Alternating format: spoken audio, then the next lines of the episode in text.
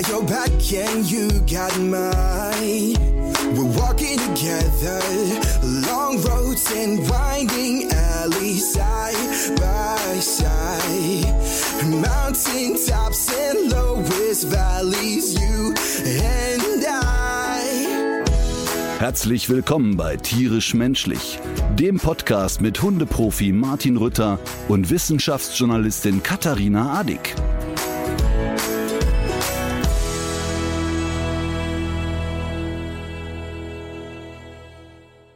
Guten Tag, Frau Adick. Guten Tag, Herr Rütter. Ich habe einen Karton äh, gepackt. Ich habe Luftlöcher in diesen Karton gemacht und alles per DHL auf die Reise geschickt. Ich hoffe, die, die kostbare Fracht kommt auch unbeschadet an. Äh, was hast du, schickst du mir ein Haustier mit der Post oder was? Ich schicke dir die Mungos, wie ich dir versprochen hatte, gegen dein Schlangenproblem. Das, also äh, sagen wir mal so, ich habe ja gar kein Schlangenproblem, Ach so. aber mir war gar nicht, aber mir war gar nicht so bewusst, dass es erstens auf Mallorca Schlangen gibt, wobei das nicht ganz stimmt, weil ich vor vielen Jahren beim Golfspielen schon mal eine äh, vorm Schläger hatte quasi. Das ist auch schon wieder ein Satz. Die Zeit muss man sich eigentlich nehmen. Das ist eigentlich so eine typische, so ein typischer O-Ton, wie man ihn bei Die Auswanderer hört. Mir war gar nicht klar, dass es, dass es hier heiß wird. Mir war gar nicht klar, dass es hier Schlangen gibt. Und dann, ah, aber mit der heimischen Natur ist ja dann doch mal in Berührung gekommen. Und zwar auf dem Golfplatz. Ja, das stimmt. Nee, das war eigentlich ganz lustig. Ich habe ja auf dem Golfplatz hatte ich ja schon zwei tierische Erlebnisse. Also einmal mit der Schlange, das ist vor vielen Jahren passiert. Die schlängelte sich mal, also es gibt so eine Absch einen Abschlag, eine sogenannte T-Box nennt man das. Da tiet man den Ball also auf so einem Holzpinöckel auf und dann schlägt man irgendwie ab. Ja. Und da dachte ich aber irgendwie ist doch komisch, dass daneben ist immer so eine kleine Box, wo man seine, seinen Müll reintun kann auf dem Boden. So, aber jetzt eher so diese, diese Tees, ne, also da, wo man den Ball drauflegt, die brechen ab beim Schlagen oder häufig brechen die ab beim Schlagen. Und dann legt man die eben da rein, damit das nicht irgendwie durch die Gegend fliegt. Und dann denke ich, aber wieso raschelt's denn da so lustig? Und dann kam aus diesem kleinen Trichter eine Schlange. Und ich gestehe frank und frei, dass ich ein bisschen Hysterie in mir breit machte. Das ist so ganz komisch. Ich finde Schlangen ja wirklich Scheißtiere, ne? Ach, ist das so? Total. Ich, also ich finde die wirklich ekelig und bedrohlich und bäh. Aha. Ne, Also da kannst du mir echt keine Freude mitmachen. Und dann habe ich aber nicht den Impuls gehabt, weil ich habe dann ja so einen Eisenschläger in der Hand.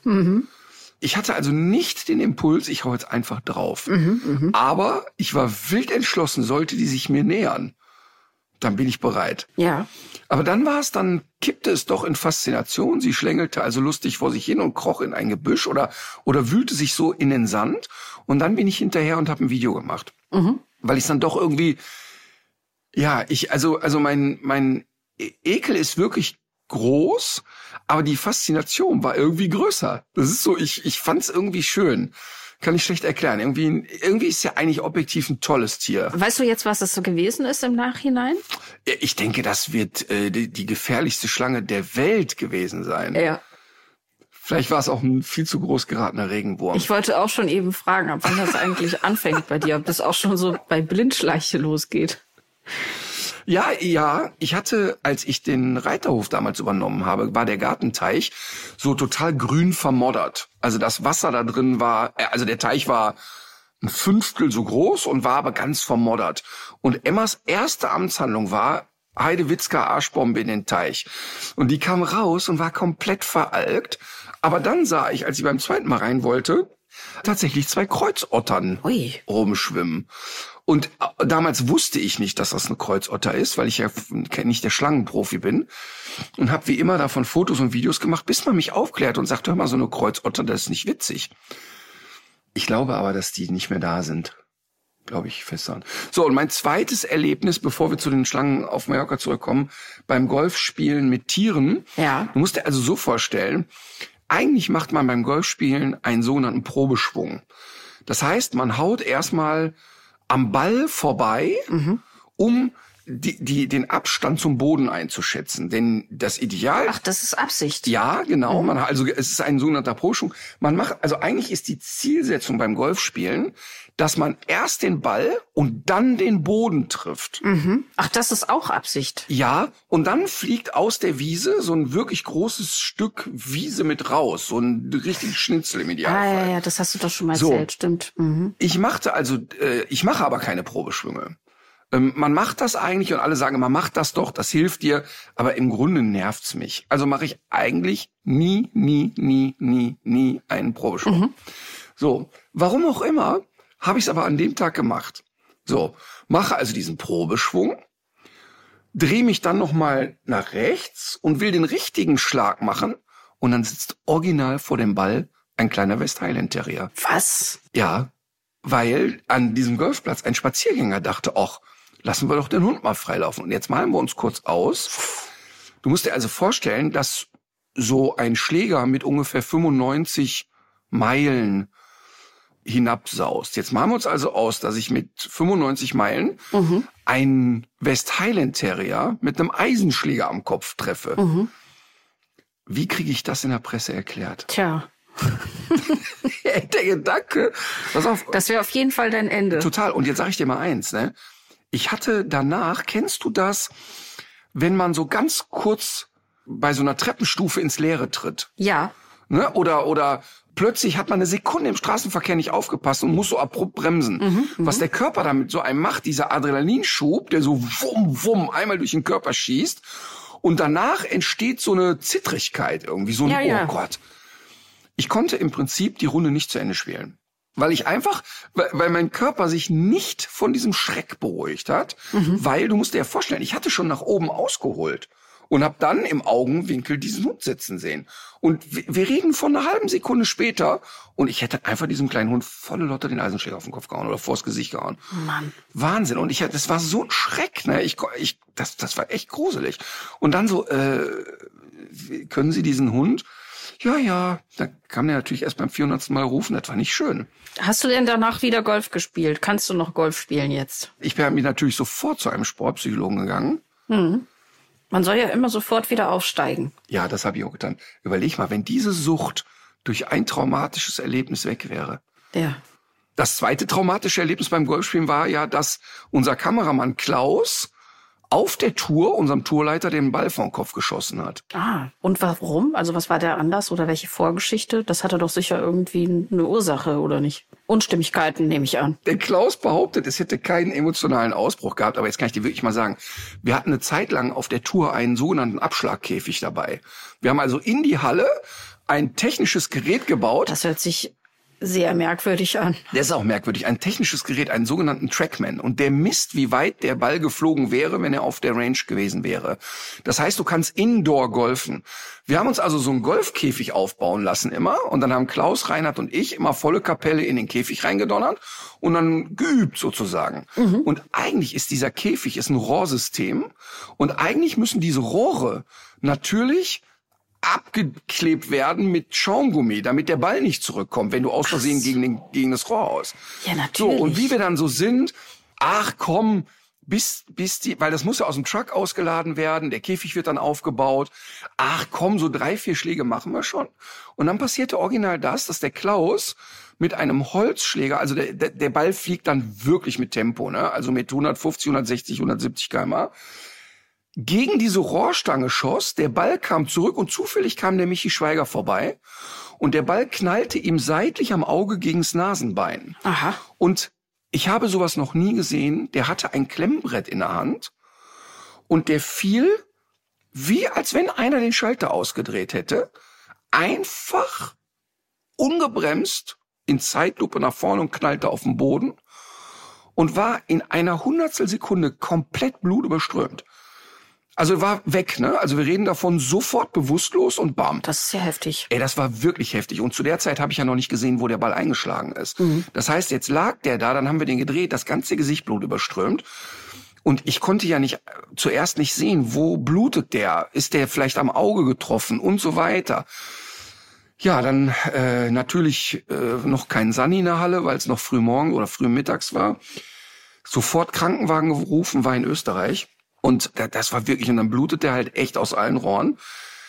Dann haben die, äh, hat der Krankenwagen den dann zum Krankenhaus gebracht und wir waren echt in Panik. Und dann bin ich natürlich mit dem Auto mitgefahren und hinterher. Und dann wurde der halt auf der Fahrt so ein bisschen sauber geputzt. Dann war schon relativ klar, die, der, das Blut kommt eher aus dem Stirnbereich und aus der Nase oder aus, aus, dem, aus dem Nasenbein. Aber die Augen waren halt total blutüberströmt. Man konnte jetzt nicht so einschätzen, ist der am Auge getroffen worden. So, und dann wurde er auf der Bahre ins Krankenhaus geschoben und die Krankenschwester putzte ihn sauber und dann war der so langsam aber sicher wieder klar, öffnete sein Auge und das erste, was er der Krankenschwester sagte, normalerweise sehe ich wirklich viel besser aus. Und dann wusste ich, okay, er scheint nicht ernsthaft verletzt zu sein und dann dann kristallisierte sich raus, natürlich Nase total kaputt und so Auge war aber null beschädigt. Und dann kam sofort wieder alle Gehässigkeit in mir auf. Dann habe ich, während die Ärztin ihn versorgte an der Nase und so dicke Tamponade reinsteckt, konnte ich natürlich nicht anders, als das alles zu filmen. Habe ich schöne Videos von. Aber ich kann dir wirklich sagen, ähm, das war so, glaube ich, so mit die dümmste Aktion, in der ich beteiligt war. Das war so gefährlich. Wie kann man auf die schwachsinnige Idee kommen? Tatsächlich, ja, muss man sagen. Ey, wirklich völlig. Und das hat uns so nachhaltig getroffen, mhm. dass wir nie wieder den Käfig aufgebaut haben. Ach so. Weil wir, also selbst mit Polsterung nicht, weil uns das, mhm. wir haben einfach nie wieder genutzt. Also weil, weil das hat uns echt so, oh Gott, traumatisiert. So, jetzt wollten wir doch eigentlich, warum du mir Mungos kaufen wolltest, was die genau. wenigsten wissen, diese kleinen Mungos, die so hamstergroß sind, bringen ja Schlangen um. Tatsächlich, ja. Und ich habe von dir vor einer Woche ungefähr ein Bilderrätsel geschickt bekommen. Eine Kiste, die zum Teil mit Draht verkleidet war. Die Kiste war relativ flach aus Holz und darin befand sich Stroh. Du hast gefragt, was das ist. Und ich habe erst gedacht, es, es könnte vielleicht eine Nisthilfe sein oder vielleicht doch ein Käfig für ein kleines Tier, aber dann äh, sicher kein Tier, das sein schönes Dasein fristet. Oder eine Falle, habe ich schon auch gemutmaßt. Ich wäre aber nie auf eine Schlange gekommen. Dabei ist es im Nachhinein natürlich alles durchaus plausibel. Ja, und wenn du genau hinguckst, ist tatsächlich vorne ein kleines Loch. Und ähm, was hier der Mallorquiner macht, der, wenn er im Garten Schlangen hat und teilweise, also es ist eine Dame, die mehrere kleine Hunde hat. Also die hat, glaube ich, 30 Hunde. Die ist eine Tierschützerin. Und äh, unter anderem hat die viele kleine beschlagnahmte Chihuahuas. Und die werden da als Locktier, als Lockmittel, als Lockvogel in diese kleine Kiste gepfercht, Martin. Dabei kannst du nicht zugucken. Richtig. Und sie bestellt regelmäßig Nachschub bei der Welpenstube Winkel. Äh, nein. Also tatsächlich ist es so, dass sie eine berechtigte Angst hat, dass die Schlangen an die äh, Chihuahuas gehen. Mhm. Weil die Schlangen, die die im Garten hat, die haben auch schon mehrmals die Kaninchen gesnackt. Und die Schlangenfalle funktioniert wie folgt. Es kommt eine lebende Ratte in diese Falle. Oh yeah. Und die gucken einfach, wer gewinnt. Genau, und die, die sagen dann Survival of the Fittest sozusagen. Nein, also jetzt mal Spaß beiseite. Die haben dann also eine lebende Ratte da reingepackt. Und die Schlange schlängelt dann nachts umher und riecht diese Ratte. Und dann krabbelt sie in dieses Loch und möchte sich der Ratte nähern. Dann geht ein Schiebemechanismus vor das Loch. Und was die Schlange aber nicht weiß, dass die Ratte relativ gechillt auf der anderen Seite sitzt und den Mittelfinger zeigt. Das heißt, äh, wahrscheinlich ist für die Ratte schlimmster Psychoterror, mhm. aber die Schlange kommt eben nicht an die Ratte ran. Aha. So, und dann kommt der professionelle Schlangenprofi und nimmt die Schlange wieder mit. Was dann mit der Schlange passiert, ob die im Restaurant verarbeitet wird oder einfach nur ausgewildert wird, das entzieht sich meiner Kenntnis. Aber ich wusste eben auch nicht, dass das das Prinzip ist. Fand ich ganz interessant. Finde ich auch sehr interessant. Wir müssen noch dringend über das Thema entlaufene Löwen sprechen aus der letzten Woche. ich habe nämlich, ist das schön, oder? Ich habe das gestern, äh, habe ich das noch mit einem Kollegen besprochen und äh, der meinte, naja, aber so unrealistisch ist das ja gar nicht, selbst in Brandenburg, weil er konnte sich nämlich an einen Fall erinnern. 2011 sind dort zwei Löwinnen aus einem Zirkus ausgebrochen und zwar auch nachdem es zu einer Attacke kam auf einen der Menschen. Und ähm, traurigerweise wurde dann eine der Löwinnen nach einem Spaziergang, der sie, glaube ich, 200 Meter äh, weg vom Zirkuszelt geführt hatte, erschossen von der Polizei. Es ist also nicht so unrealistisch. Nee. Und das ist, finde ich, genau, das ist nämlich auch das, was da hängen bleibt, dass dann, genau. dass die erste Reaktion nicht ist, kann, kann nicht sein, sondern sowas wie nicht schon wieder sozusagen. Also, dass es ja tatsächlich möglich ist. Absolut. Und wenn, wenn du überlegst, als wir in der Auffangstation für Wildtiere gedreht haben, da war ja auch sehr interessant, äh, dass die gesagt haben, ja, immer diese Wanderzirkusleute, die haben dann so einfach so wackelige Bauzäune wenn es gut läuft, noch oben irgendwie ein Kaninchennetz drüber gespannt. Und dann sitzen da die Raubkatzen. Also mit Sicherheit hat das mal genau gar nichts zu tun. Und das ist schon krass. Und, und muss man noch eine andere Sache sagen. Jetzt ist ja, jetzt kommen natürlich die ganzen Verschwörungstheoretiker wieder und sagen, man hat die Raubkatze nicht gefunden und jetzt erfindet man ein Wildschwein. Ne? Und ich sag dir mal ganz ehrlich, das also Ach so. Ja, ja, jetzt geht's los. Also die Regierung betrügt uns und belügt uns. Das, die Raubkatze streift noch umher. Also das habe ich noch gar nicht mitbekommen. Doch, doch, habe ich schon viele auch persönliche Nachrichten wiederbekommen. Aber jetzt muss man eine Sache sagen. Einige haben sich ja relativ zeitnah gemeldet, als sie das Video gesehen haben und haben gesagt, Leute, wo seht ihr denn da jetzt einen Löwen? Und haben sehr genau analysiert, dass so ein Wildschwein eben auch nicht immer nur wie in unserer, also wir alle haben ja ein Wildschwein vor Augen, wie bei Asterix und Obelix. Es ist immer schwarz, es hat immer und so weiter. Und dann stellt sie immer raus, nein, in gewissen Phasen ähm, auch tatsächlich so ein bisschen cremefarben sind. Aber jetzt geistern schon so viele Videos rum von der angeblichen Sichtung, also wo, wo eins dabei ist, wo 100% klar ist, also das ist ein Löwe. Aber jetzt weiß man eben nicht mehr, ist das jetzt das Video, was in Berlin gemacht wurde? Oder sind es schon so reingeschmuggelte Videos? Oder aus der Serengeti. Ey, das ist so abstrus alles, ne? Aber trotzdem hat es, finde ich, unheimlichen Humor, wenn also Hundertschaften ausrücken. Mhm. Und es wurde, wie so häufig, äh, scheinbar in der Anfangsphase nicht einmal ein Experte gefragt. sondern einfach nur so, jemand sieht natürlich, ja, der ist ein Löwe, wir rennen los. Aber äh, andererseits, ich verstehe die Leute auch ein bisschen. Du meinst dieses Spektantentum sozusagen, dass man das spannend findet und aufregend, oder was verstehst du? Ja, spannend und aufregend, aber dass auch Angst entsteht. Ach so, ja, natürlich. Also ich sag mal, wenn bei uns im Dorf irgendwie äh, irgend so ein, was weiß ich, für ein Zirkus da gastiert, mhm. also Zirkus Krone äh, gastiert, und dann sagt einer, ja, äh, wir haben nochmal durchgezählt. Irgendwie einer hat nicht aufgezeigt. Kann sein, der schläft noch, aber könnte auch sein, der ist weg. Ja. Ich meine, dann ist das ja erstmal nicht schön. Also dann hast du ja schon erstmal im Kopf, das ist ja eine real bedrohliche Gefahr. Auf jeden Fall, auf jeden Fall. Möchte man ja nicht haben. Ich finde es jetzt auch gut, dass man nochmal das so aufgefrischt hat, was man also tun soll, wenn man jetzt einem Löwen äh, begegnet. Was soll man denn dann tun? Also man soll dem Löwen nicht den Rücken zudrehen. Da gibt's ja auch diesen Trick. Mhm. Ähm, ich weiß gar nicht mehr, in welchem afrikanischen Land das gewesen ist. Also auf jeden Fall gibt es Viehhirten und Hirtinnen, die ihrem, die ihren Rindern Augen auf den Hintern malen, weil Ach, die cool. eben wissen, dass das Löwen nix, nicht so schnell was, was angreifen, oh was sie anguckt.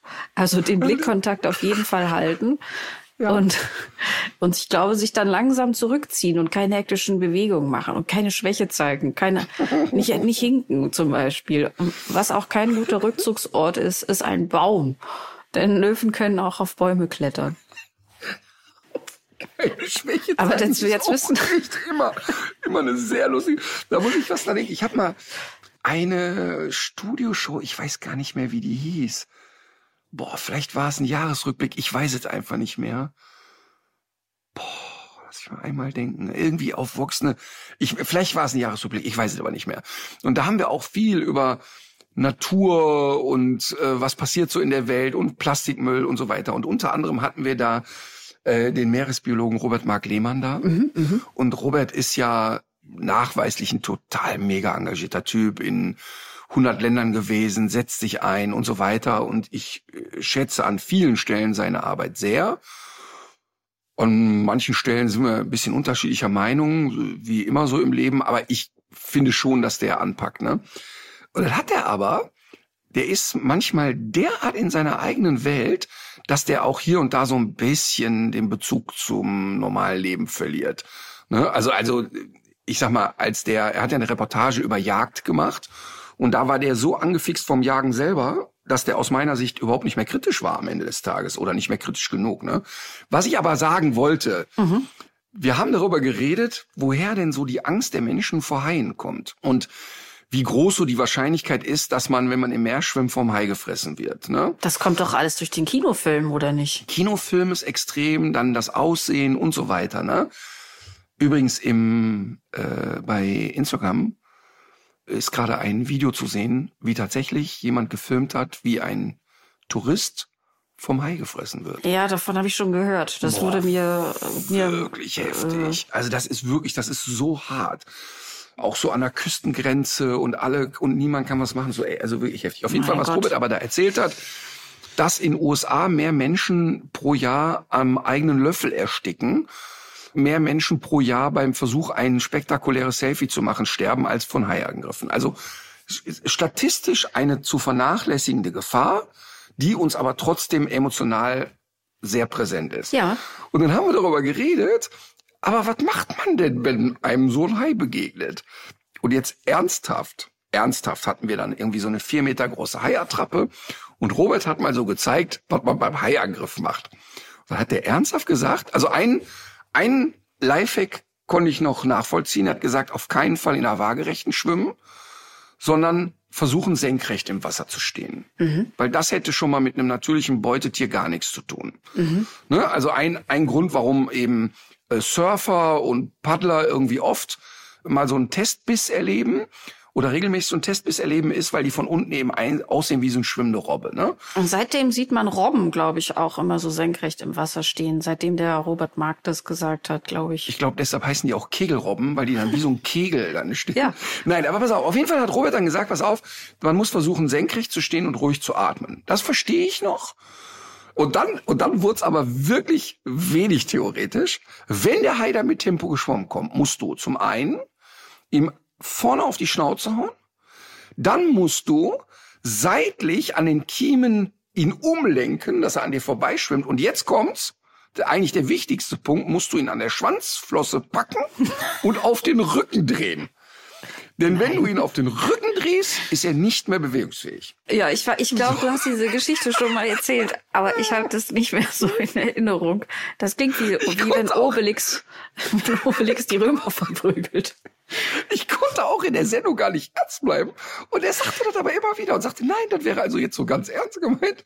Und ich frage mich, wie muss man mental gestrickt sein, zu sagen, ach okay, da kommt der große weiße Hai, ich mache mich mal senkrecht dann werde ich einen gezielten Handkantenschlag auf die Nase, dann werde ich ihn an der, und dann drehe ich ihn auf den Rücken. Mhm. Das ist so lustig. Das ist wirklich, die Vorstellung so lustig. Das ist wirklich so, als wenn dann jemand sagt, also da kommt die Raubkatze. Du drehst nicht den Rücken zu, packst die am Schwanz und wirbelst die über deinen Kopf so mehrmals, bis der schwindelig wird. Wahnsinn. Aber gut, also in der Theorie ist es wahrscheinlich der richtige Rat. Ja, ich würde immer so tun, als würde, würde ich etwas sehen, was hinter der Raubkatze ist und darauf zeigen. Und in dem Moment, wo sich die Raubkatze umdreht, würde ich versuchen wegzulaufen. Das wäre mein Tipp. Wahrscheinlich. Aber übrigens, äh, apropos Raubkatze, ich hatte doch hier erzählt, dass Zirkus Krone äh, die Empfehlung von Gericht, von Gerichtsseite hatte, dass sie mit der Klage gegen mich keinen Erfolg haben werden. Ja. Und jetzt habe ich vor ein paar Tagen Post von der Polizei bekommen. Und dann denkt man ja immer, also ich jedenfalls, sobald ich Post von der Polizei kriege, denke ich, ich bin zu schnell gefahren. Ne? Mhm. Und äh, jetzt hat äh, Zirkus Krone Strafanzeige gegen mich erstattet wegen Beleidigung. Mhm. Und äh, das, das äh, finde ich auch interessant, dass sie so nach, so, so, also so dranbleiben. Das finde ich echt interessant. Ich kann es ein bisschen verstehen, und äh, bin aber gespannt. Ich auch. Wie du wirst uns, weitergeht. Du wirst uns sicher auf dem Laufenden halten, hoffe ich jedenfalls. Auf jeden Fall. Ich habe noch einen Nachtrag und zwar, weil du das ja gerade auch gesagt hast, die Wahrscheinlichkeit in selbst in Brandenburg ist die Wahrscheinlichkeit einen Löwen zu treffen deutlich geringer als auf ein Wildschwein zu treffen.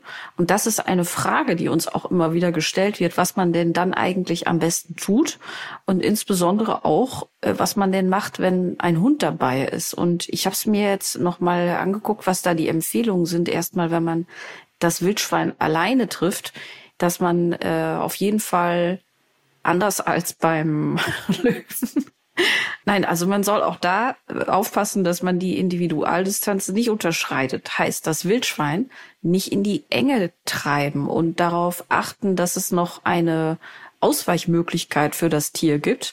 Und natürlich sind Muttertiere, die sogenannten Bachen, die mit ihren Frischlingen unterwegs sind, auch sehr bereit, diese Tiere zu verteidigen. Also man darf das Risiko, das von so einem bis zu 250 Kilogramm schweren Wildschwein ausgeht, wirklich nicht unterschätzen. 250 Kilo, das muss man sich mal vorstellen. Das ist ungefähr das, was der sibirische Tiger hat, den wir da kürzlich gesehen haben. Ne? Ein Wildschwein wird doch nicht 250 Kilo schwer. Doch, der sogenannte Keiler Das ist ein Eisbär. kann bis zu 250 Kilogramm erreichen. Ist eine Nabu-Schätzung. Also das ist wahrscheinlich der, Re der Rekord. Könnte ja sein. Aber willst du es drauf ankommen lassen? Die Deutsche Wildtierstiftung sagt Wildschweingewicht bis zu 200 Kilo. 200 sagt Wildtier. Aber das ist, finde ich ja immer noch krass. Finde ich auch. Und ich glaube auch, selbst wenn es 150 wären, ich würde es nicht drauf ankommen lassen. Können durchaus gefährliche Tiere sein. Voll. Man soll keine hektischen Bewegungen machen. Das könnte die Wildschweine noch weiter in Aufruhr versetzen. Man soll auch nicht wegrennen, aber äh, sich dem Tier natürlich nicht weiter nähern, sondern sich einfach versuchen, langsam und ruhig zurückzuziehen.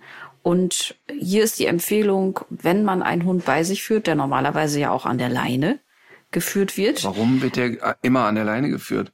im Wald, Warum muss ich denn, ich muss doch nicht den 365 Tage im Jahr einen Hund an der Leine halten im Wald. ja, stimmt schon. Das glaube das glaub ich so nicht, ehrlich. Der vorschriftsmäßige Hundehalter oder die Hundehalterin führt seinen Hund natürlich im Wald an der Leine. Wieso? Das ist ja Quatsch. Also erstmal, erstmal ist es ja nicht die Realität, Punkt eins.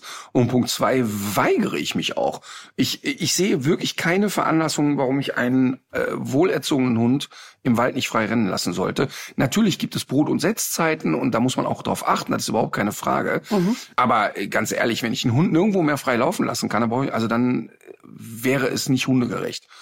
Und ähm, ich finde das auch äh, nicht angemessen, ehrlich gesagt. Ja gut, kann man drüber streiten. Nirgendwo heißt ja auch nicht, dass man das dann am Umkehrschluss immer und jederzeit in jedem Wald und jeder Situation mit jedem Hund so machen sollte. Was würde denn passieren, wenn, wenn Emma ein Wildschwein sieht und sie ist frei? Da kann ich dir sagen, weil uns das regelmäßig passiert.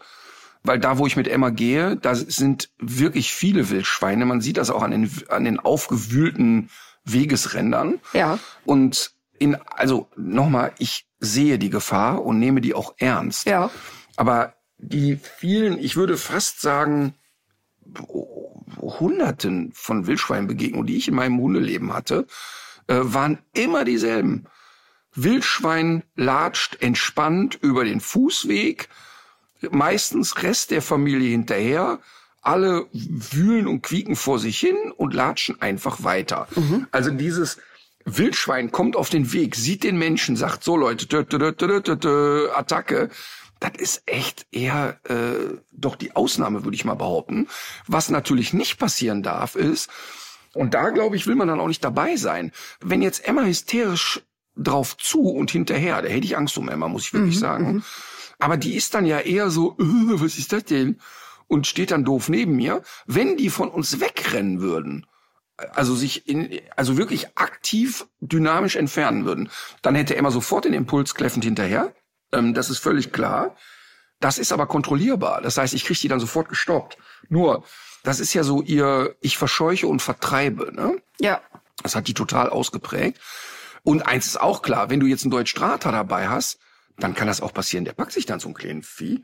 Aber das ist gefährlich für alle Beteiligten. Und immer wieder muss man ja sagen, du hast ja nicht, weil, also damit da keine falsche Eindruck entsteht, ich möchte Emma im Wald frei laufen lassen, aber ich achte schon auf Spielregeln.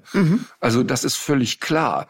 Und ähm, das geht ja nicht darum zu sagen, ja, ich habe den Jagdhund, da kann der doch mal so ein Schwein hinterher rasen, das ist ja nicht die Idee. Aber trotzdem bleibt das ja ein Lebewesen. Also ich könnte niemals die 100-prozentige Garantie übernehmen, dass Emma nicht auch einen Jagdimpuls hat.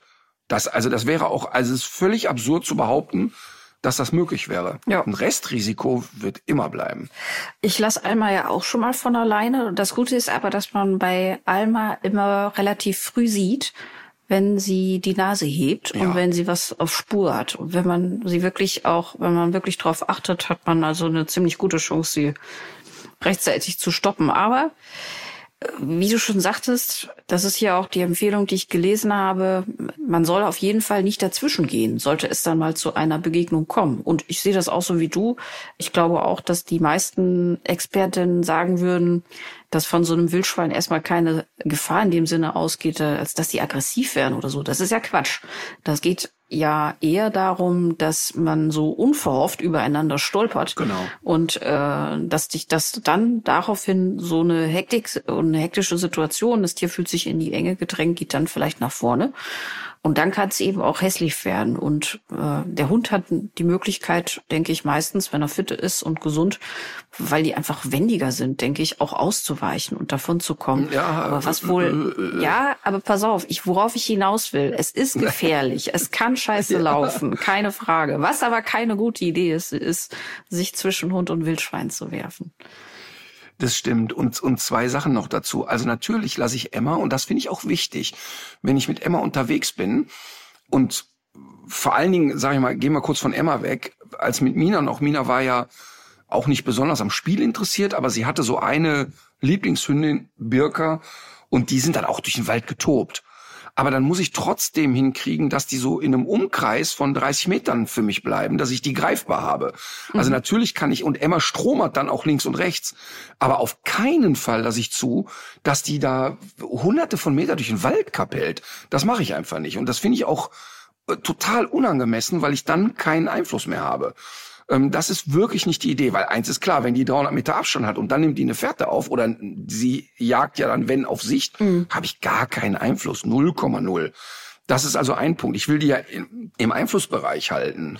Ich habe das bei, bei Alma ja auch, ich habe das ja auch schon mal erzählt, dass die auch mir auch äh, schon mal so weggezischt ist. Also passieren tut das ja schon. Mhm. Aber so in dieser Brut- und Setzzeit zum Beispiel, da haben wir ja auch schon oft drüber geredet, da bringt's eigentlich auch nicht viel, wenn man den Hund dann trotzdem irgendwie so drei, vier, fünf Meter vom Waldweg äh, entfernt ins Gehölz laufen lässt, weil das ist zumindest in den Wäldern so, in denen ich hier unterwegs bin. Das kann auch daran liegen, dass die einfach auch sehr stark mit Wegen durchzogen sind, dass es hier eine dicht besiedelte Gegend ist.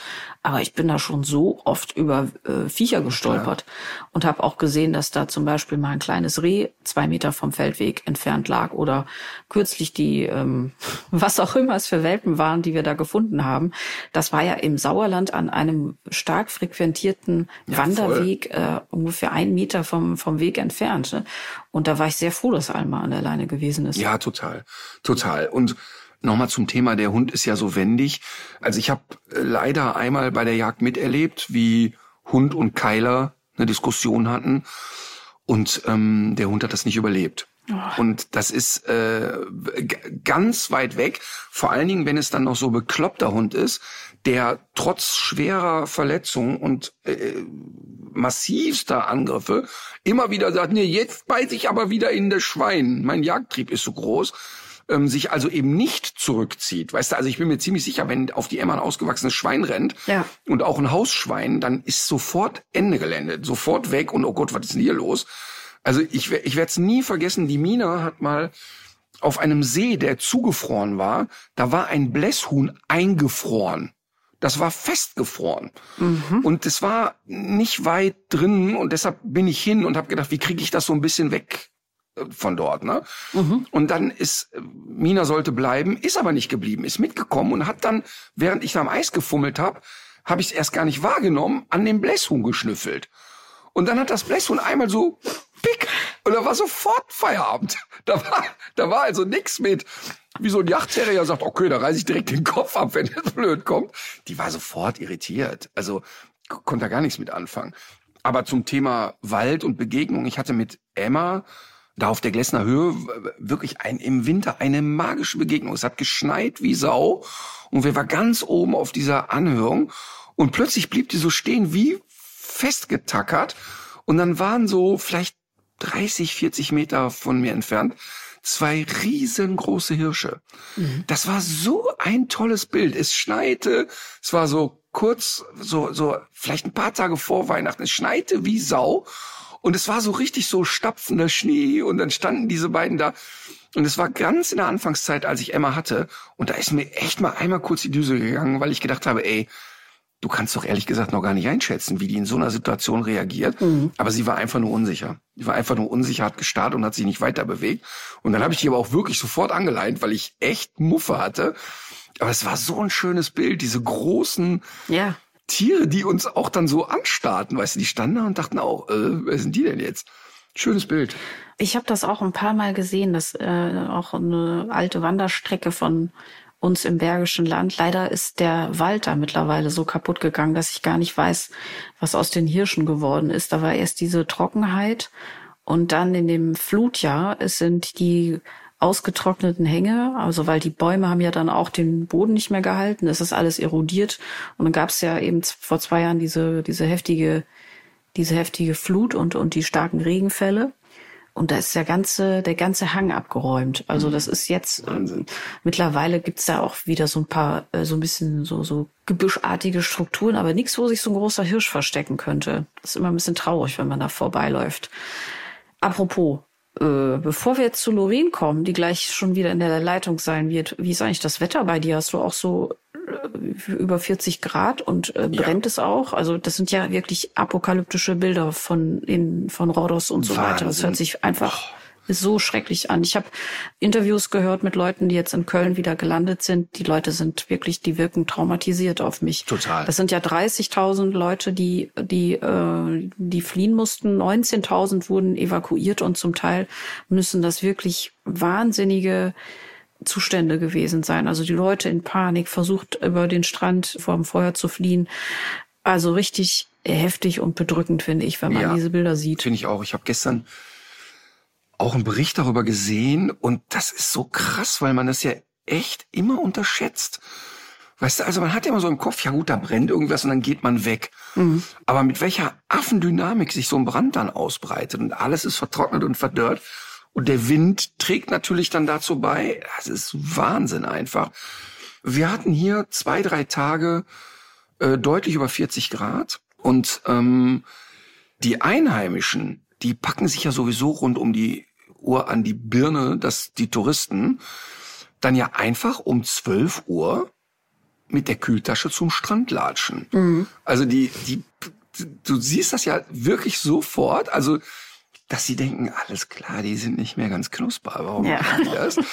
Weil hier ist es ja wirklich so, also jetzt hier in der Zeit, ne, die Handwerker, so, es, es wird ja wahnsinnig viel gebaut auf Mallorca nach wie vor. Und dann siehst du an den Baustellen morgens um sieben spätestens echt reges Treiben und allerspätestens um 11.30 Uhr ist der Schluss. Und dann ähm, geht es dann so gegen 18 Uhr weiter.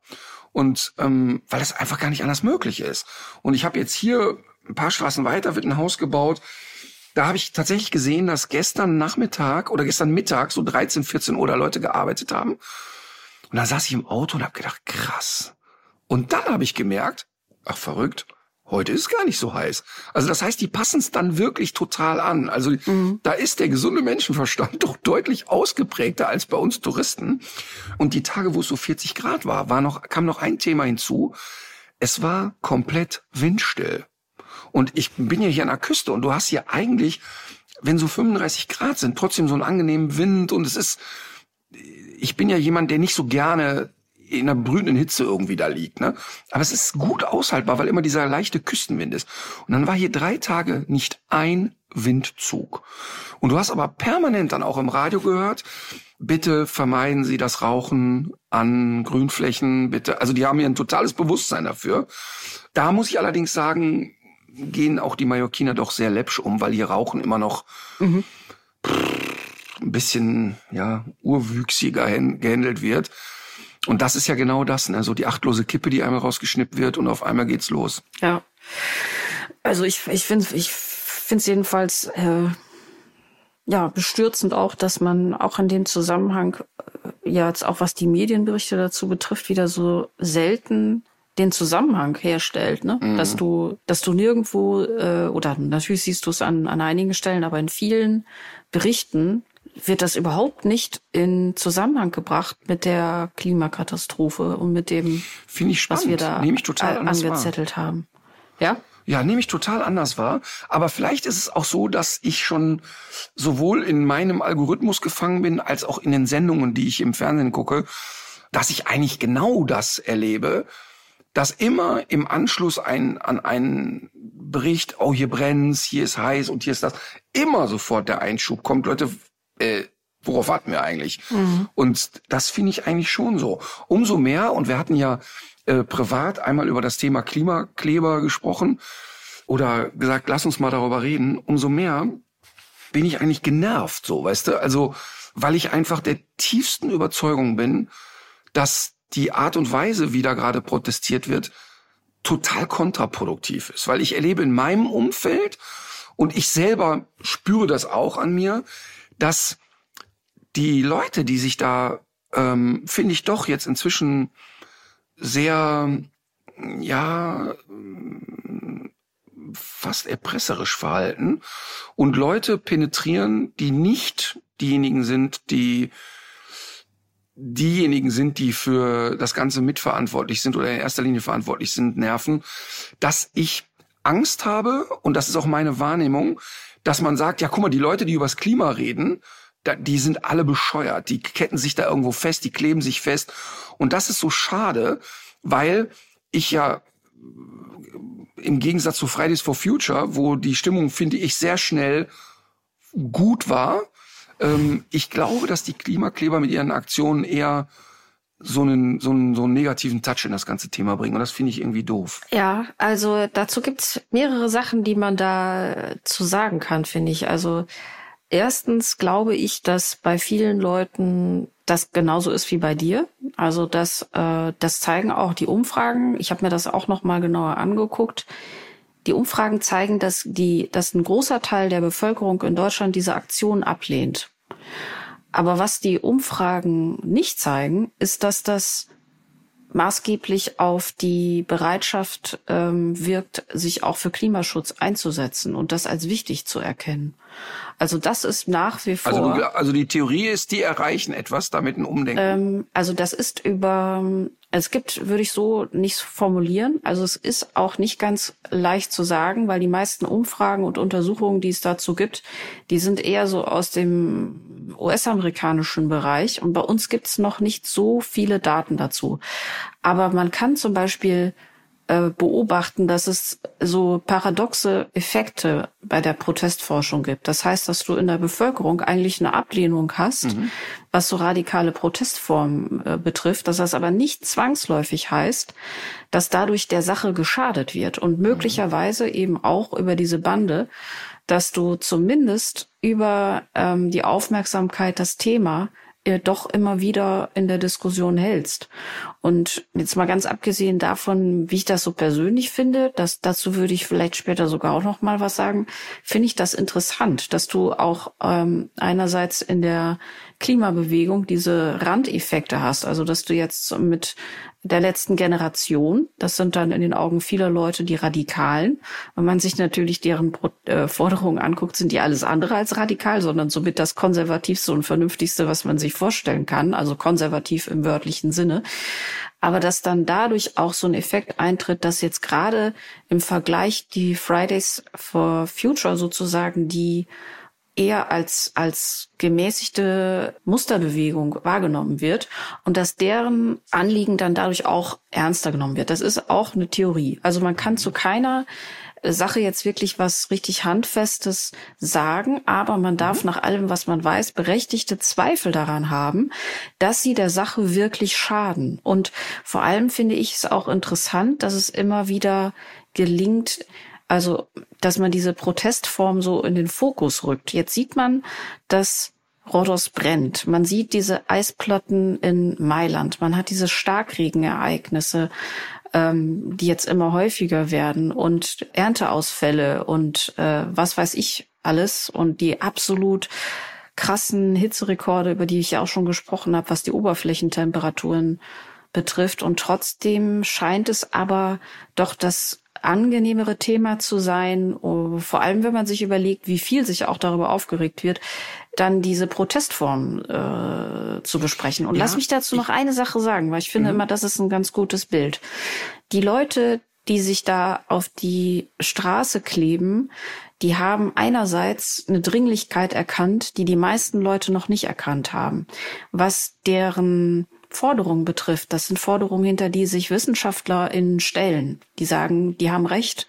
Es ist so, dass wir, wir sind die Verrückten, weil wir so phlegmatisch sind und so tun, als wäre nichts passiert. Und wir leben normal weiter. Wir, äh, wir denken weiterhin, dass, dass, dass wir das Leben unserer Eltern und Großeltern und besser führen können. Dabei fahren wir gerade auf einen Abgrund zu und wir müssen ganz dringend das Ruder umreißen. Und ich würde es mal vergleichen, also mit der Sache, wenn man im, im Sommer einen Hund im Auto sitzen sieht und man hat dann äh, den Impuls, das Auto aufzubrechen oder das Fenster einzuschlagen und den Hund da rauszuholen. Das ist ein Notstand, den man da sieht. Mhm. Und da würde man im Nachhinein auch sagen, ja, natürlich ist das Auto kaputt. Das ist auch eine Sachbeschädigung erstmal. Aber es gibt da diesen rechtfertigenden Notstand, weil eben etwas anderes auf dem Spiel steht. Und auch wenn du dir anguckst, wer hat denn jetzt eigentlich den Leuten den Urlaub versaut? Sind das die äh, sind das die Klimakleber, die den den Flughafen besetzen oder ich meine, jetzt mussten 19.000 Leute in, in, in auf panisch, panischen Umständen und, und absolut katastrophal chaotisch evakuiert werden. Ich glaube wirklich, dass wir ein Problem damit haben, das mal so ein bisschen ins Verhältnis zu setzen. Aber für mich, also mehrere Dinge fallen mir dazu ein. Ne? Mhm. Ne? Ich mach mal das Beispiel, was du sagst, der Hund sitzt im Auto und wird da gerade gegrillt in einem heißen Auto. Ich hau die Scheibe ein und hol den Hund raus. Ja. Das ist das beste Beispiel, denn wenn jemand dagegen vorgehen will, dass Leute ihre Hunde in, ähm, sag ich mal, zu heiße Autos packen, ist das sehr gut, das an diesem Beispiel zu dokumentieren und sich vor Autos zu stellen, wo Hunde drin gegrillt werden. Wenn aber mein Hund bei mir im Garten im Schatten liegt mhm. und sich's gemütlich macht und drei Leute stürmen bei mir im Garten und randalieren, haben die gerade einen falschen Adressaten. Das heißt, ich finde eben, wenn auf eine, finde ich, völlig idiotische Art und Weise Verkehr blockiert wird, geht es nicht darum, zu sagen, ich erhöhe Druck auf Politik, denn das Einzige, worauf die Druck erhöhen, ist auf Leute, die ganz normal durch den Alltag latschen. Und ich finde das nervig und ich finde das unangemessen. Und ich sag dir, was meine größte Sorge dabei ist. Meine Sorge ist nicht, dass ich da eine Stunde im Stau stehe. Mhm. Ist mir scheißegal. Ist mir einfach scheißegal. Da habe ich nicht mal einen Puls 81. Aber es geht für mich, gibt's was Übergeordnetes. Die Diskrepanz zwischen das, was die inhaltlich fordern und wie sie sich präsentieren, ist unglaublich groß. Das heißt, ich habe keine einzige Sekunde hinterfrage ich, ob das inhaltlich richtig ist, was die sagen, mhm. weil ja wissenschaftlich belegt richtig ist. Das ist gar nicht meine meine Thematik. Aber dadurch, dass die sich so verhalten, wie sie sich verhalten, kann ich die mehr und mehr nicht für voll nehmen. Und das ist mein Problem. Und mein Problem ist, ähm, sehr, sehr stark darin, dass es, dass ich Sorge habe, dass es einer Sache schadet. Das, das ist genau mein Thema beim Tierschutz. Ich habe so viele Tierschützer lerne ich kennen, die so bescheuert im Umgang mit Menschen sind, dass die aus meiner Sicht dem Tierschutz schaden, mhm. weil sie nicht in der Lage sind, mit Menschen vernünftig zu kommunizieren und militant durch die Gegend rennen. Da glaube ich nicht, dass das etwas bringt. Ich glaube auch nicht, dass es etwas bringt, wenn jemand bei McDonald's reinrennt und sich mit Schweineblut übergießt und die Leute bei McDonald's als Mörder beschimpft. Ich glaube nicht, dass es dazu führt, dass man die Menschen mitnimmt. Ich glaube, dass die Klimakleber, so wie es jetzt gerade passiert, keinen einzigen Menschen zum Umdenken kriegen, der so überlegt, ach, wo stehe ich, was kann ich machen, sondern das ist, ich finde es so abstoßend, wie die sich verhalten. Martin muss aber ein bisschen verstehe, aufpassen jetzt auch, ehrlich gesagt, ne? Also wenn du jetzt auch so Wörter sagst wie abstoßend, ähm, ich, ich, ich finde, empfinde das als abstoßend. Ja, aber man muss auch sehen, es ist jetzt ein Mensch irgendwie auf der Straße von einem LKW angefahren worden. Das, was jetzt gerade. Aber das so, ist doch gar nicht das, was ich als Alternative sehe. Ja, aber man muss wirklich, ich finde schon, dass dies, dass das Klima äh, ganz schön aufgeheizt ist äh, gegenüber diesen Leuten. Die machen das aus Verzweiflung. Wir können ja wirklich auch in Ruhe darüber diskutieren, ob das jetzt ob das jetzt ein geeignetes Mittel ist oder nicht. Und dazu hätte ich tatsächlich auch noch zwei Gegenargumente. Aber ich finde, man muss schon auch aufpassen, dass man nicht legitimiert, und das weiß ich ja, dass du das nicht nee, willst, nee, nee, nee. dass man Überhaupt ja, nicht. dass man da nicht. körperlich gegenüber solchen Menschen wird. Ne? Nein, nein, nein, überhaupt nicht. Also das ist, also es ist wichtig, dass du diesen Einschub machst. Aber das, äh, warum ich das so formuliere, ist, weil es ja gar nicht in meinem Kopf ist. Genau. Aber ich, ich bleib bei dem Vergleich mit Tierschutz. Wenn also jetzt, wie oft werde ich zu Aktionen eingeladen, die Tierschützer machen, wo ich sage, Leute, ich verstehe euer Ziel. Aber diese Art und Weise ist nichts aus meiner Sicht. Ich habe nicht den Anspruch, dass ich das richtig einschätze. Aber diese Art und Weise ist für mich nicht das, was zum Umdenken äh, anregt. Das heißt, wenn ich eine Tierschutzreportage mache, zeige ich bewusst nicht rund um die Uhr schreckliche Bilder, sondern ich möchte die Leute mitnehmen auf die Fahrt und ich möchte die nicht abschrecken. Und warum ich es abstoßend finde, die, die, wie, wie die Leute sich verhalten, finde ich einfach, mich nerven die total und mich nerven die nicht, weil ich im Stau stehe dadurch. Ähm, das ist überhaupt nicht mein Thema, sondern mich nerven die deshalb, weil ich echte Sorge habe, dass sie dem Thema schaden und ich nehme das so wahr in meinem Umfeld. Gerade bei den Leuten, weißt du, mich müssen die nicht davon überzeugen, dass die inhaltlich recht haben. Aber die Leute, die so sind, ach, ich weiß nicht, die kriegst du nicht mit an Bord, sondern die haben sofort den Eindruck, ach, wenn das Wort Klima nur kommt, schalte ich weg, das sind Verrückte. Und das möchte ich eben vermeiden. Und der und jetzt sage ich noch mal einmal kurz den Schlenker zur letzten. Äh, alleine das Wort letzte Generation ist für mich inzwischen schon negativ assoziiert. Und wenn ich ganz kurz bei Fridays for Future bin, als die ersten Demonstrationen waren, habe ich schmunzelnd zu Hause gesessen und habe gedacht, okay, es ist Friday for Future. Da sind viele Kinder auf der Straße, viele Jugendliche, auch meine Kinder. Wie wäre eigentlich Sundays for Future gewesen? Wären meine Kinder, das habe ich mich gefragt, auch zu einer Sonntagsdemonstration gegangen? Oder war es nicht auch, auch es schmeckt ganz gut, dass man nicht zur Schule geht? Das war meine erste Gedankenkette dazu. Und dann habe ich mehr, mich mehr und mehr mit diesen Menschen beschäftigt, die das angeleiert haben. Und wie du weißt, bin ich voller Ehrfurcht und konnte jedes Mal weinen vor Glückseligkeit, junge, engagierte Menschen zu sehen, die Menschen wie mir äh, wirklich einen vor die Stirn hauen und sagen, hör mal, Alter, werd mal wach. Und das finde ich toll und das finde ich eine mega Bewegung. Und das finde ich, die sind ja auch penetrant. Das ist ja nicht so, dass die nicht dranbleiben oder so. Aber die sind argumentativ unterwegs, die gehen dahin, wo es, die, die gehen in Diskussionen mit Leuten, die es betrifft, die, die sind, die sind laut, aber die sind nicht, ja, militant äh, Leuten gegenüber, die im Prinzip keine Entscheider sind. Und das finde ich einen großen Unterschied. Das heißt also, wenn jemand, der ähm, Klimakleber ist und sich zur letzten Generation zählt, in eine politische Diskussion geht bei Markus Lanz, finde ich das gut, höre ich dem gerne zu, bin ich, bin ich interessiert.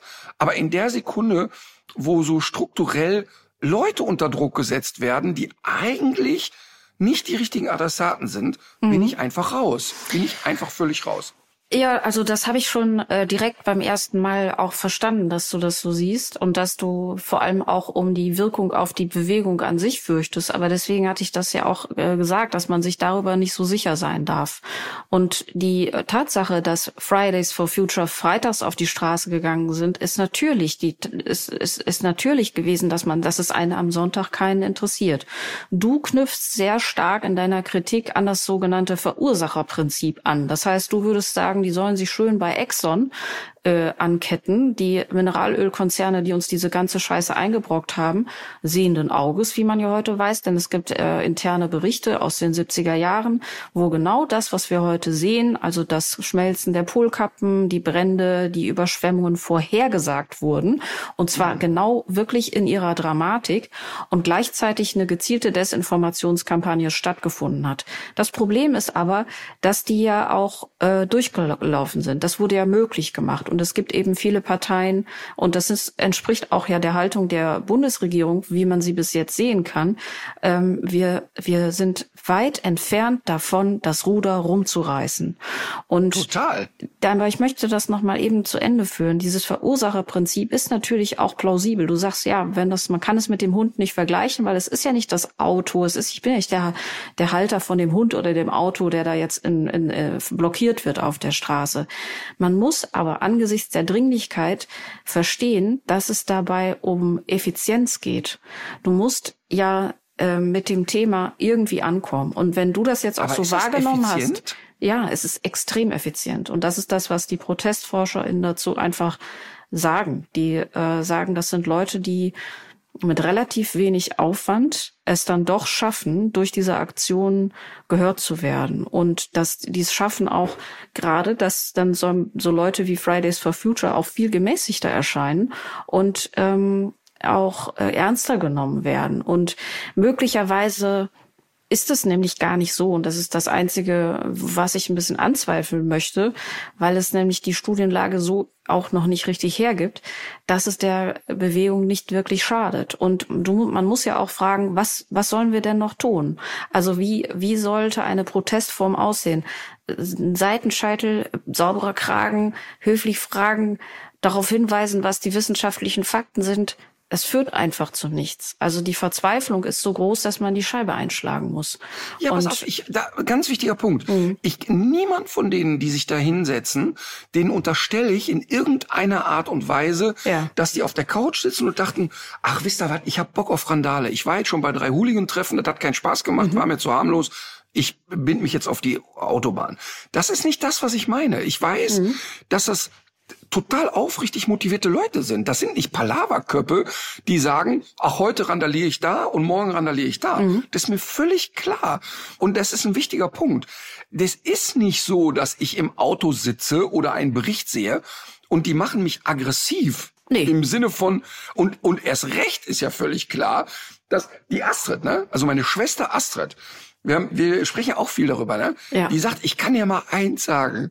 Wenn ich das nicht, wenn ich mal persönlich sehen würde, wie jemand einen Klimakleber körperlich angeht, renne ich in den in, wirklich in den nächsten Laden, kaufe mir einen Liter Patex und klebe mich daneben. Ja, und das glaube ich ähm, auch. Weil natürlich, dass sie das macht. Na, total, voll und und natürlich ist meine Solidarität tausendmal mehr auf der Seite desjenigen, der da sitzt, mhm. als bei dem bescheuerten Lkw-Fahrer, der aussteigt mhm. und äh, körperlich wird. Das ist doch voll, da gibt's überhaupt keine zwei Meinungen.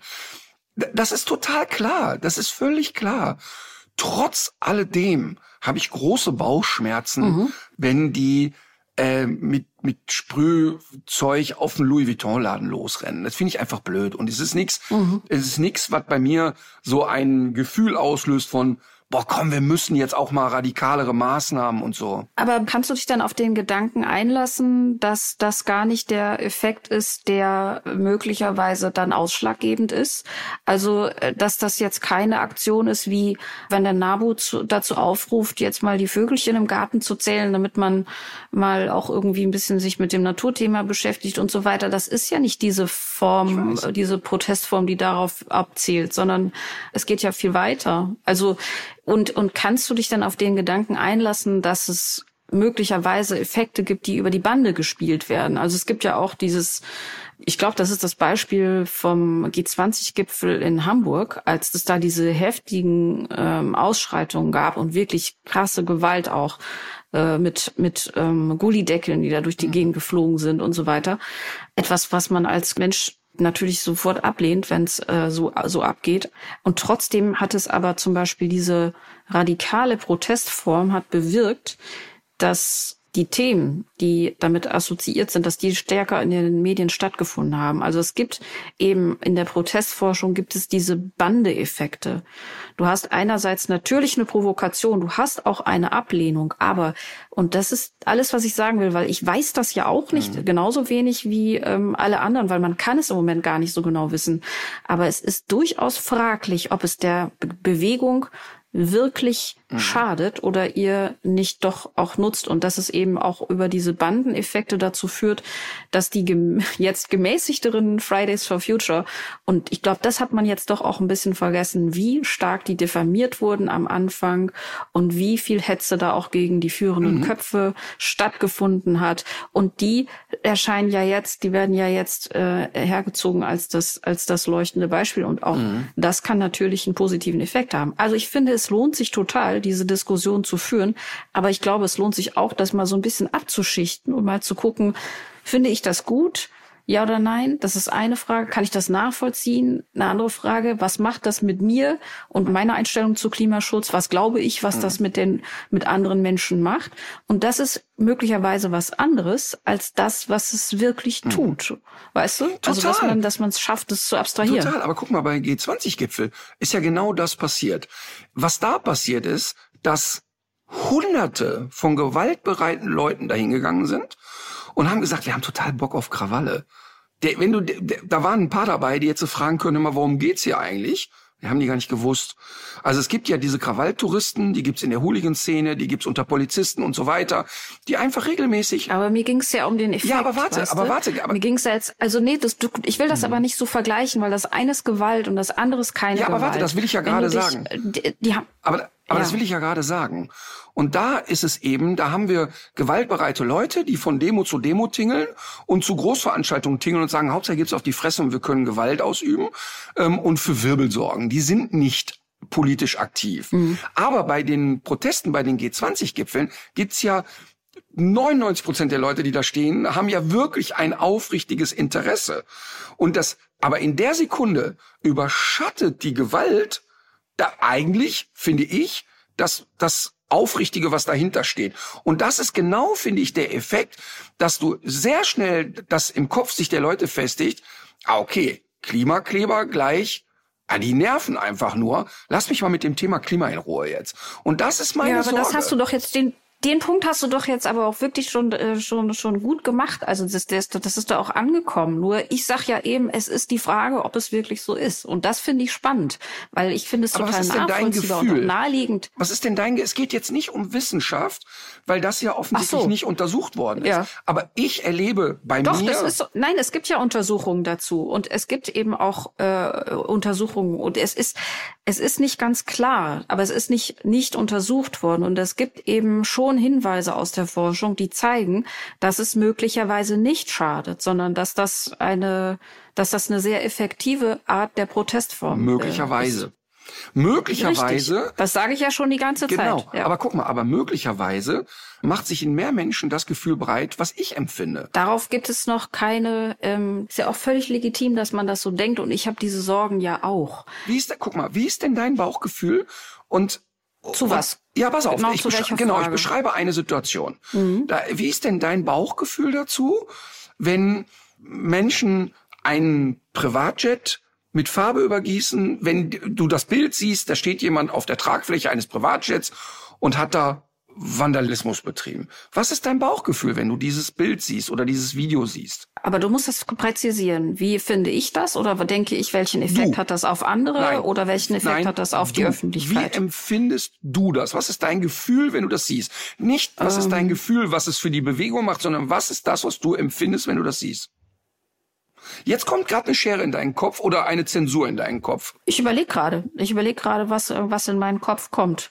Also, Ja, meine Sorge ist, dass du gerade überlegst, was ist gerade die klügste Formulierung? nee, gar nicht. Ich überlege gerade, versuche gerade wirklich zu, das voneinander zu trennen, weil ich habe mich damit, diese, ich habe mich mit diesen Themen schon so viel beschäftigt, dass ich das nicht mehr genau weiß. Ich glaube, es wäre einfacher für mich, jetzt noch mal so ein Kunstwerk zu nehmen, weil wenn wir Aber, uns darauf einigen können, ja. Aber bei dem Kunstwerk kommt ja immer die Argumentation, da ist ja eine Glasscheibe davor und das Kunstwerk ist nicht beschädigt worden. Ja gut, das, äh, das Privatflugzeug kannst du ja wohl auch abwaschen. Das ist ja auch nicht beschädigt. Okay, okay. Ähm, wie wäre denn deine Wahrnehmung oder dein Bild, wenn dein Auto mit irgendetwas übergossen wird und du hast einen Schaden von 7000 Euro? Hab ich Die aber Versicherung nicht. sagt, ja, Hab habe ich ich, aber nicht. Aber, aber Katharina, habe ich aber nicht, es, ist keine kein Fantasie Schaden, und Ja, aber wo ist denn richtig, also es entstehen ja selten Schäden Aber und insofern finde ich, sind auch solche Äh, äh, Vergleiche schwierig, wenn, stimmt.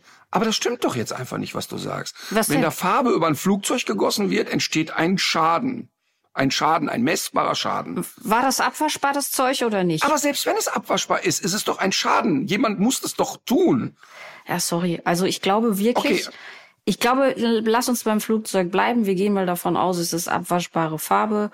Äh, es ist ein Privatflugzeug. Ähm, ich glaube, wenn es mein Flugzeug wäre, würde ich natürlich, aber es ist schwer, mich da reinzudenken. Ich habe auch kein Privatjet und fliege damit irgendwo hin. Ich Dann mir zu käme mir schon, schon falsch Dann vor. Ja, ich, zu deinem ich hab, Auto. Ich, ich, würde, ich würde, ich würde mich erstmal natürlich ärgern. Aber ehrlich gesagt, ich, seitdem ich, ich fahre seit, seit zwei, drei Jahren, gucke ich mein Auto auch mit anderen Augen an und, und äh, finde das nicht mehr gut, was ich da mache und habe dann schlechtes Gewissen dabei. Und, Aber äh, entschuldige, jetzt- das ist ja jetzt nicht die Antwort auf die Frage. Nee, aber Das das, beeinflusst ja dann das Frage. Gefühl. Das beeinflusst das Gefühl. Was du mir jetzt gerade so ein bisschen unterstellst, ist, dass ich jetzt irgendwie so ein bisschen taktiere und irgendwas raushaue, wovon ich denke, dass das irgendwie konsistent in meine Argumentation passen muss. Und das stimmt aber nicht. Sondern ich versuche gerade, mir das vorzustellen, wie ich das finde. Ja. Okay, aber und ich hau jetzt nicht Frage- einfach irgendwas raus, weil wenn ich nicht, wenn ich das gerade nicht genau weiß, wie ich das, wie ich das fühle. Aber schau mal, die, guck mal, es ist ja ein banales Beispiel. Ich habe das erlebt. Love Parade in Berlin habe ich wirklich so erlebt. Unser Auto stand dort und ähm, dann, ja, pass auf, pass auf. Und da haben einfach 30 Leute auf meinem Autodach gestanden, haben da getanzt und das Auto war total schaden danach. So, jetzt kommst du. Ja, Mensch, ach, das ist eine Freiheitsbewegung, die tanzen da auf Autos rum, ist doch schön. Ist doch super. Das ist nicht doch- das schön. doch- Das sind dumme Arschlöcher, die Das Schaden angerichtet haben. aber das kannst du doch jetzt nicht ernsthaft vergleichen. Pass auf, nein, ich, nein, nein, ich will, weißt du, warum ich das vergleiche? Weil es immer schön einfach ist, von außen zu sagen, ja, pff, ist ja, ist ja nicht so schlimm, Mhm. wenn man nicht selber betroffen ist. Das heißt, wenn, also sozusagen, sage ich noch einmal, tanzende, was weiß ich, unter was für Drogen stehende Leute auf meinem Auto rumhüpfen und es zerstören. Mhm. Und es war in einer Lebensphase, wo für mich dieses Auto eine große, äh, es war ein großer finanzieller Schaden für mich, der äh, sozusagen, ich war von diesem Auto beruflich sehr abhängig und das war nicht schön. Ja, es war nicht schön. Und äh, der Polizist vor Ort sagt, ja, was soll ich denn jetzt hier machen? Hier sind Menschenmassen, ich kann einfach gar nichts machen. Also war, der war nicht mal bereit, Personalien aufzunehmen. Ne? So, jetzt sage ich aber nochmal, du kommst raus aus deiner Wohnung und Klimaaktivisten entscheiden sich, wir kippen jetzt die ganze Straße, kippen wir alle Autos mit Farbe zu. Der Schaden ist überschaubar, 1600 Euro. Und nun? Ich finde es äh, komisch, auf dieser Ebene zu diskutieren, weil es ja so nicht stattgefunden hat. Ja. Entschuldigung, doch, es hat ja konkret stattgefunden. Da ist zum Beispiel, sind Wände angesprüht worden. Das ist doch, ist doch ganz greifbar und konkret. Ja, ist doch ganz da sind konkret. Wände angesprüht worden mit Farbe und dann hat man das hinterher abgewaschen. Abgewaschen hat man das. Hat man es nicht abgewaschen? Äh, Entschuldige, wenn ich mit einer Sprühdose komme Ja. und das auf dein Auto sprühe, wäschst du das nicht ab einfach. Das ist ein nachhaltiger Schaden, Punkt. Autos. Also dann bleiben wir von mir aus. Ich glaube nicht, dass auf diesem Flugzeug abwaschbare Farbe war. Und ich glaube auch nicht, dass in der ähm, FDP-Zentrale alles nur einfach abgewaschen wurde. Ähm, da glaube ich schon, dass das hohe Reinigungskosten sind, hohe Arbeitslöhne und so weiter und so fort. Und jetzt bleibe ich dabei. Dann eben auch abwaschbar. Jetzt kommt, kommst du raus, dein ganzes Auto ist mit Mayonnaise eingerieben worden. Ja. Das heißt für dich im Klartext, zehn Stunden musst du da putzen, bis dann alles wieder weg ist. Ja. Ist also egal. War für einen guten Zweck. Nee, also pass auf. Es ist ja so, ich bin ja, mein Auto ist ja schon öfter Opfer von Vandalismus geworden, denn äh, ich fahre ja eine sogenannte Bonzenkarre. Oh. Und äh, das äh, Auto ist ein altes Mercedes-Modell von 1991, das noch einen exponierten Mercedes-Stern trägt. Im Moment natürlich mal wieder nicht, weil er aus Gründen der Systemkritik abgerissen wurde. Ärgere ich mich darüber? Ja, Mm, im selben Moment kommt es mir aber auch ein bisschen peinlich vor. Und ich kann es dir ehrlicherweise wirklich nicht Warum kommt es dir peinlich vor? Warum kommt ja, es dir peinlich vor? einfach, ich meine, dann hat da einer einen Stern abgerissen und dann, dann, dann ist da jetzt eben kein Stern auf dem Auto. Dann ist das jetzt eben so. Über was wir, Entsch- aber Katharina, was denn? Katharina, das also, aber entschuldige mal eben. Jetzt, jetzt sagen wir also, weil der Stern ein Symbol für den Nein, Kapitalismus das, mach, ist. das legst ist es du mir okay, jetzt dass dich gerade einer in den Mund. beklaut? Das legst du mir jetzt gerade in den Mund. Ich finde das albern. Aber entschuldige, du sagst doch selber, dir ist es peinlich.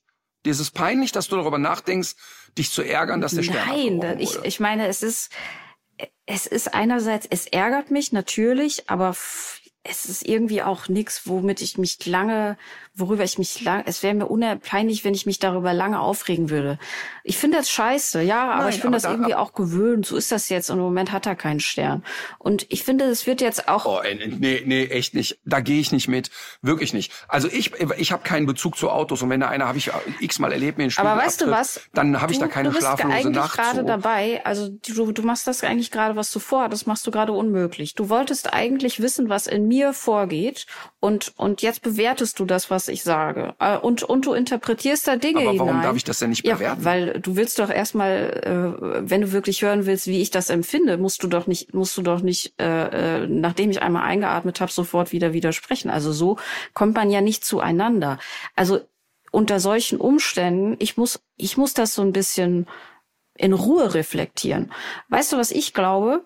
Ich glaube, bei mir kommen schon bei der Bewertung dieser Sache kommen so viele Dinge schwappen damit rein, die ich weiß, dass ich das zum Teil gar nicht mehr genau mir vorstellen kann, wie ich das finden würde, wenn mir das passiert. Ich glaube aber auch, dass mich das ärgern würde. Also ich gehe auch nicht mit jeder einzelnen Aktion von der letzten Generation mit und finde auch äh, vieles falsch. Und ich habe die Sorge ja auch, dass es möglicherweise mitunter mehr schadet als nutzt. Also ich will mich ja gar nicht zum absolut zur Sprecherin dieser Organisation machen. Äh, ich habe mir diese Geschichten ja auch nicht ausgedacht. Mir sind nur zwei Punkte wichtig. Nämlich der erste Punkt, ich glaube, die haben diese Dringlichkeit eben erkannt. Zweitens, ähm, dass man diese, dass man diese Effekte in möglicherweise auch falsch einschätzt, weil man von seinem eigenen Empfinden stark ausgeht. Und es gibt aber möglicherweise eben andere Dinge, die da mit reinspielen.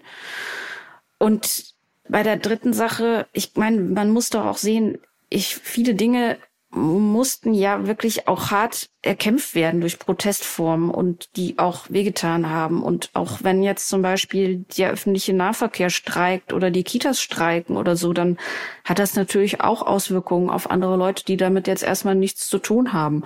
Und ähm, Darüber äh, ist man sich ja völlig einig und klar, dass das berechtigterweise stattfindet und weil es nicht anders geht. Es wird einem nichts geschenkt. Und es ist eben so, und, ich finde, daran darf man nicht vorbeigucken. So wie es im Moment gerade läuft, verfehlen wir wirklich die Klimaziele krachend. Und trotzdem geht's aber nicht nur weiter wie bisher, sondern man sieht sogar, dass Klimaleugner und, und, und rechte Parteien und so weiter, die uns noch weiter ins Unglück stürzen werden auf so vielen Ebenen, dass die noch an Aufwind gewinnen. Und äh, ja, vor dem Hintergrund fällt es mir dann manchmal schwer, über äh, nachzuvollziehen, wie man sich so lange über ja dann dann die Tatsache, dass jemand Farbe auf eine Glasscheibe schmiert, aufregen kann. Und wie ich das jetzt selber finden würde, wenn mein Auto überschüttet wird, ja, das finde ich natürlich, finde ich natürlich scheiße. Ist doch klar. Ich will auch nicht, dass anderen Leuten irgendwas kaputt gemacht wird oder so. Aber ich finde es eben auch schwierig, auf dieser abstrakten und theoretischen und spekulativen Ebene darüber zu reden, welche Form des Sachschadens man da möglicherweise angerichtet hat, wenn faktisch gesehen so gut wie nie ein wirklicher Sachschaden entsteht. Weißt du, dadurch, dadurch verstärkst du das ja auch wieder. Ja, und, und spannend ist ja auch, weder bist du die Sprecherin der letzten Generation, Ja. noch bin ich Feind der letzten Generation. Ja. Ähm, das ist ja total klar. Und interessant ist, dass die Diskussion, die wir jetzt hier geführt haben, ja eigentlich mehrere Dinge zeigt. Zum einen, Ich dass es recht. doch sehr auf, da- dass wie immer, da, ich meine, das wird ja so sowieso das Fazit sein, dass Katharina immer recht hat. Aber nein, das, das interessant ist ja, dass die Diskussion ja total emotional geladen ist Ja. und und dich Sachen sehr schnell triggern und mich Sachen triggern, die im Grunde so ein bisschen seitlich von den eigentlich Fakten sind. Genau. Das ist spannend. Das ist ja, Ja. genau das erste Mal, dass wir jetzt in der Folge gezankt haben. Und das finde ich spannend. Das finde Mhm. ich total spannend. Da- Das ist, das ist ja genau das ist es ja. Genau das, was jetzt passiert ist, ist ja am Ende die Frage. Ist es jetzt ein Vorteil, dass es so emotional aufgeladen ist, weil wir jetzt immerhin lange über das Thema geredet haben? Oder ist es ein Nachteil, weil es eben von der Sache ablenkt oder abnervt? Und ich will nur eine Sache sagen. Wenn du sagst, ja, mich, wenn der Mercedes-Sterne abgebrochen wird, ja, ich rieche mich da nicht groß drüber auf. Ich habe mich da inzwischen daran gewöhnt. Das ist das, was ich gesellschaftlich nicht hinnehmen möchte. Ich möchte nicht hinnehmen, dass wir uns als Gesellschaft ähm, an Dinge oder Dinge als Gesellschaft als normal empfinden, die faktisch eigentlich gegen den vernünftigen Umgang in einem Zusammenleben sind. Ja. Es ist nicht okay, wenn jemand etwas kaputt macht und es ist nicht okay, wenn Fakten ignoriert werden. Also das heißt, wir können nicht sagen, es werden die Fakten, die die letzte Generation hier auf den Tisch legt, als ach, das ist eine spinnerte Idee, wir können alle lustig weitermachen, aber es ist auch nicht okay, wenn in irgendeiner Art und Weise Dinge zerstört werden. Und jetzt, ich bleibe jetzt noch mal kurz bei dem abgeknickten Mercedes-Stern. Ich bin jetzt schon weg bei, die sprühen irgendwo ab. Darf ich denn dazu noch ganz kurz einen Mini-Einschub machen zum Mercedes-Stern? Immer. Weil das war ich, ist glaube ich eben, glaube ich, so ein bisschen untergegangen. Das habe ich so ironisch gemeint von wegen Bonzenkarre und äh, Systemkritik. Das ist ja, das habe ich ja nur klar. gesagt, um das lächerlich zu machen, dass da einfach irgendein Idiot oder eine Idiotin äh, vielleicht auch unter Einfluss von Substanzen das Ding einfach abgerissen hat. Weil das ist natürlich auch äh, weit entfernt davon nach einem, also das Auto würde auch nicht mehr geklaut, wenn es unabgeschlossen irgendwo stehen würde. Genau, das war jetzt, das war jetzt nicht so, dass ich das dadurch damit legitimieren wollte, sondern im Gegenteil.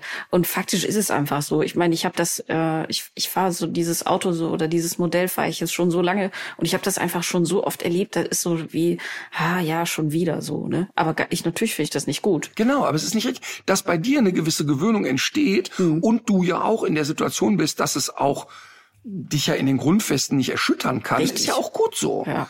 Total.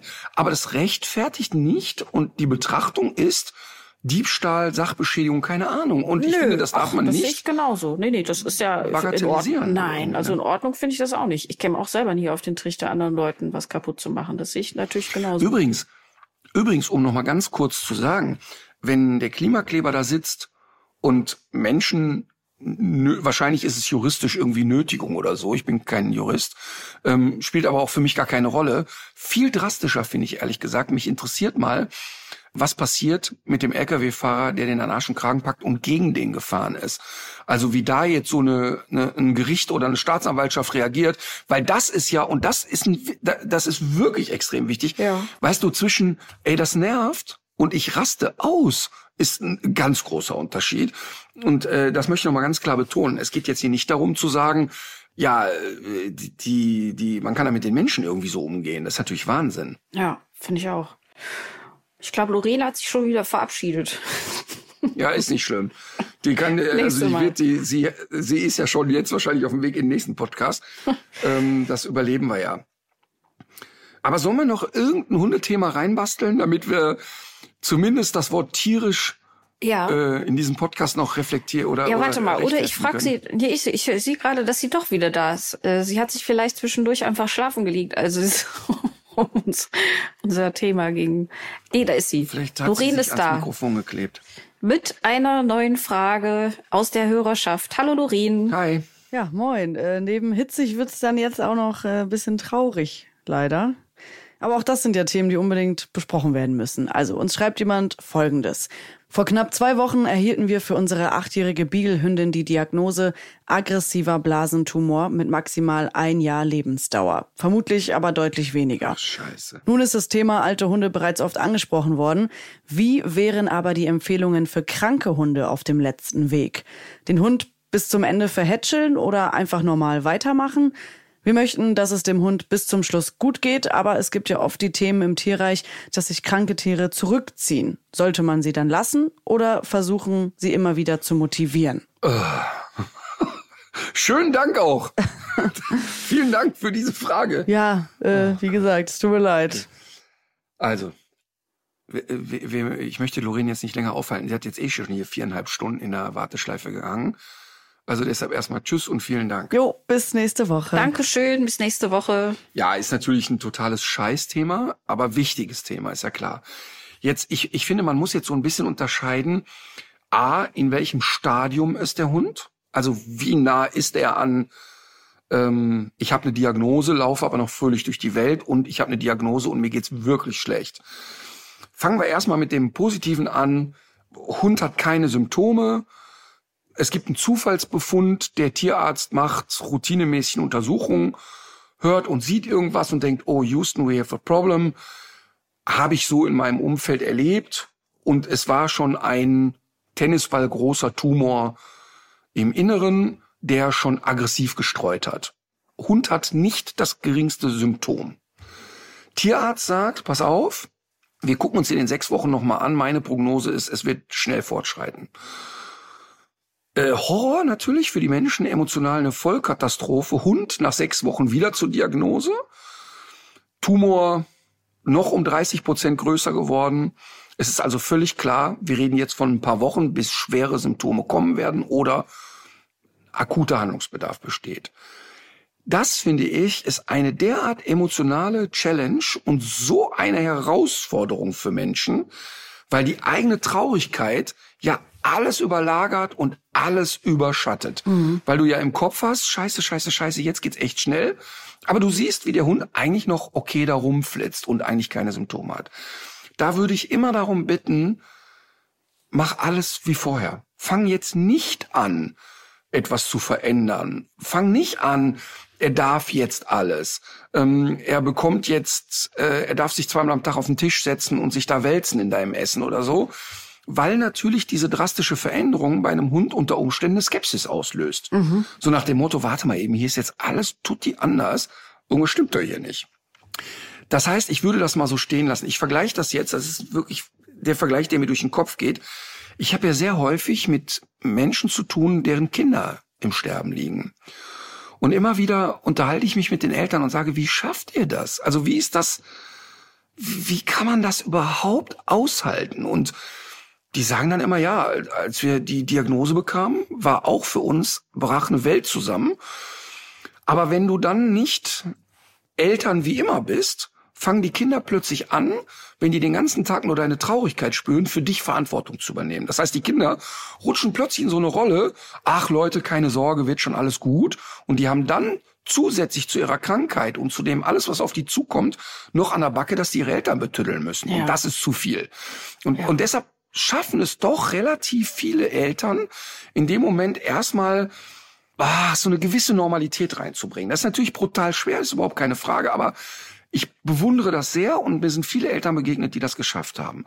Wenn dann der Tod des Kindes kommt, ist natürlich ein ganz anderer Schnack. Und kommen wir wieder zurück zum Hund. Das heißt, wenn der Hund jetzt noch irgendwie symptomfrei rumläuft, dann würde ich versuchen, alles normal zu machen. In dem Moment, wo der Hund jetzt in eine echte Leidensphase kommt, würde ich alles tun, was der in dem Moment haben will. Das heißt also, wenn der schlafen will, lasse ich den schlafen. Wenn der auf meinen Schoß will, kommt der auf meinen Schoß. Wenn der am Tisch bettelt, kriegt er meine Wurst und so weiter. Ich würde da überhaupt keine Diskussionen mehr führen. Und ich würde alles das, was der Hund in dem Moment für sich als angenehm empfindet, auch einfach machen.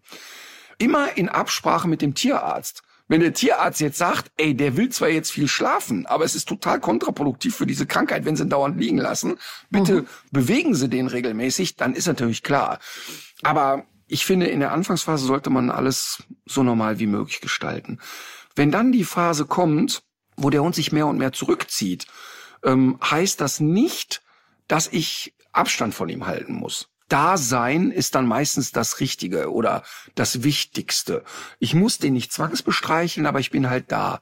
Also das heißt, wenn mein Hund viel sich in die Ecke legt, viel sonst, muss ich ja nicht aus dem Raum rausgehen. Ich bin ja da und er nimmt mich ja auch wahr. Ja. Ich glaube auch, ehrlich gesagt, dass die Menschen häufig da auch intuitiv das Richtige tun.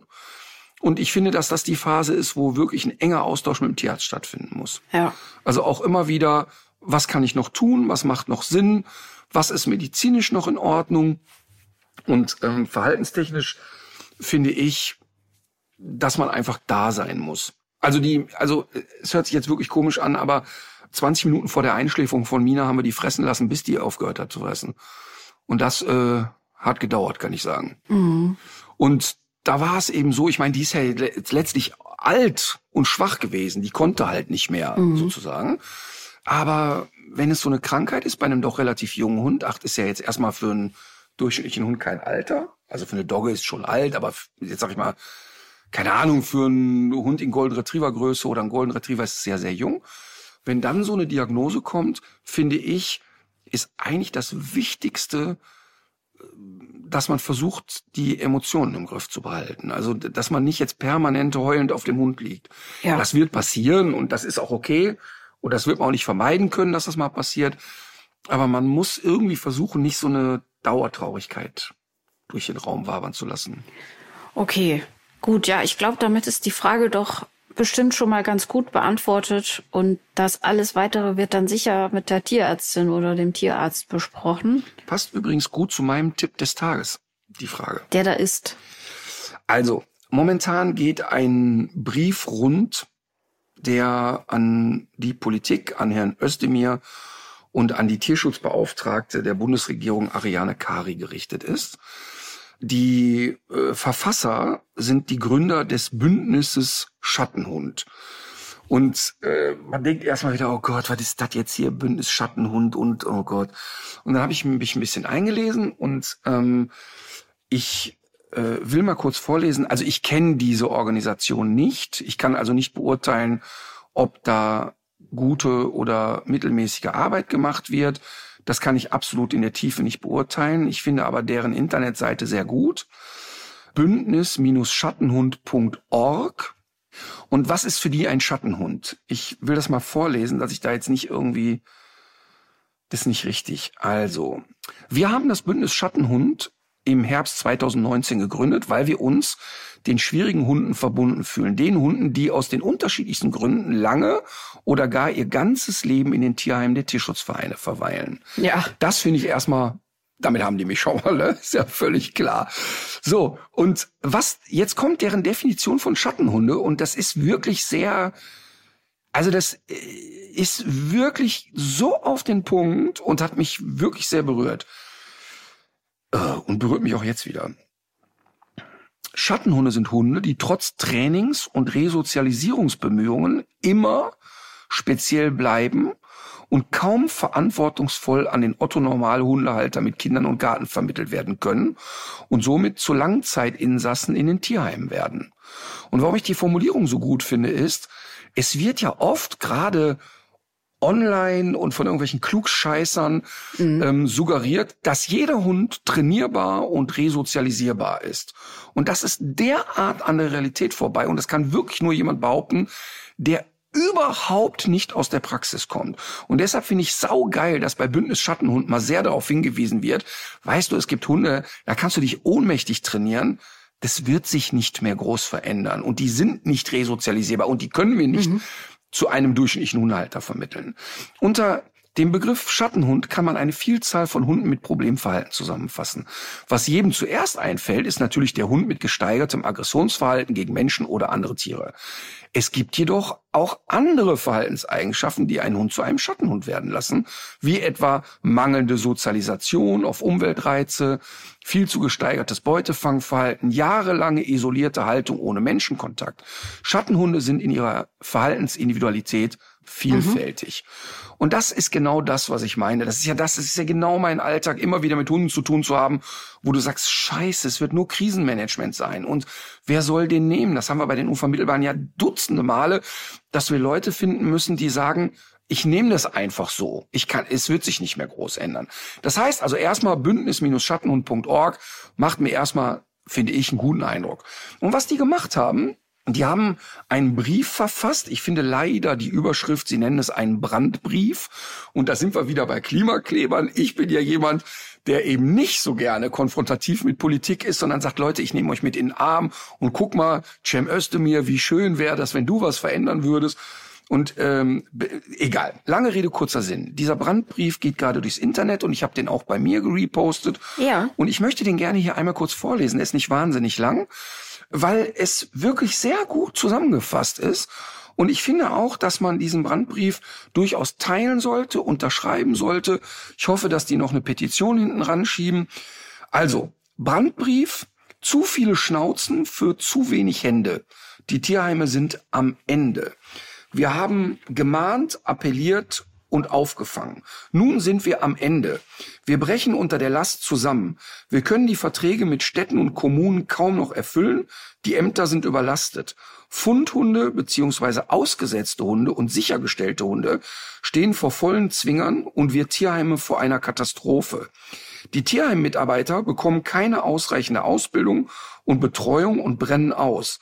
Sie arbeiten für Mindestlohn und riskieren dabei tagtäglich ihre physische und psychische Gesundheit. Nicht selten werden sie verletzt. Doch der Handel über Anzeigenportale im Internet, Hobbyzüchter, Vermehrer unkontrollierter Auslandstierschutz, der florierende Welpenhandel und immer mehr handlungsunfähige Hundebesitzer führen derzeit zu einer Flut von Abgabehunden, die, die die Tierheime nicht mehr auffangen können. Auf der anderen Seite stagniert die Vermittlung der Tierheimhunde. Nicht selten sitzen sie Jahre oder lebenslang im Tierheim. Die Tierheime sind völlig überfüllt.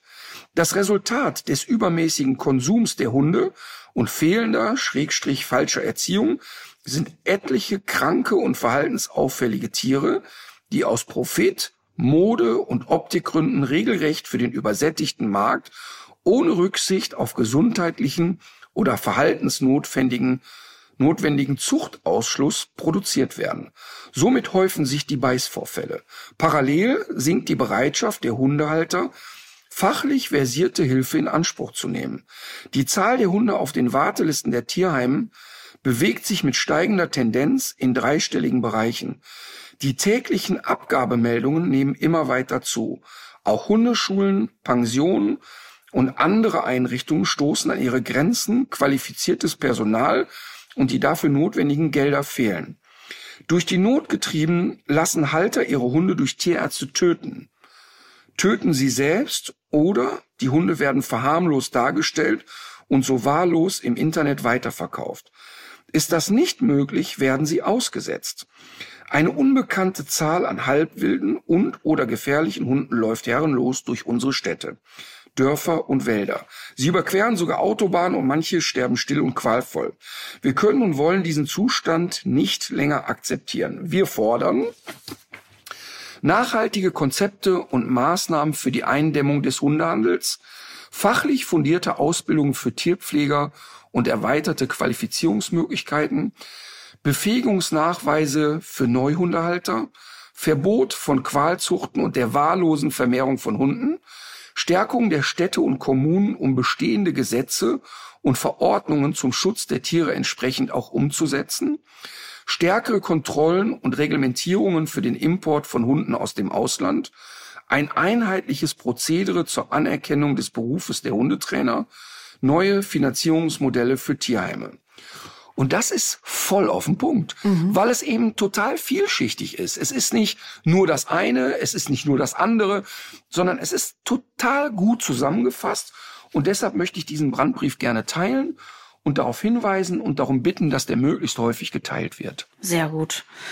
Ja, ich wollte, ich wollte tatsächlich eigentlich auf Adoptieren statt Produzieren zu sprechen kommen, aber ich möchte jetzt davon nicht so viel so. Aufmerksamkeit wegnehmen. Sollen wir darüber dann einfach nächste Woche, weil das wäre nämlich mein Tipp gewesen, die Instagram-Seite äh, sehr zu empfehlen. Aber ich würde wirklich sagen, dann nächste Woche mehr darüber. Ja, total gerne. Dann fange ich an mit meinem Musikwunsch. Sicher. Das Album Moon Safari von der Band Air ist äh, sage und schreibe 20 Jahre alt geworden und es gibt wohl keine CD in meinem Besitz, die derartig abgedutzt ist wie diese.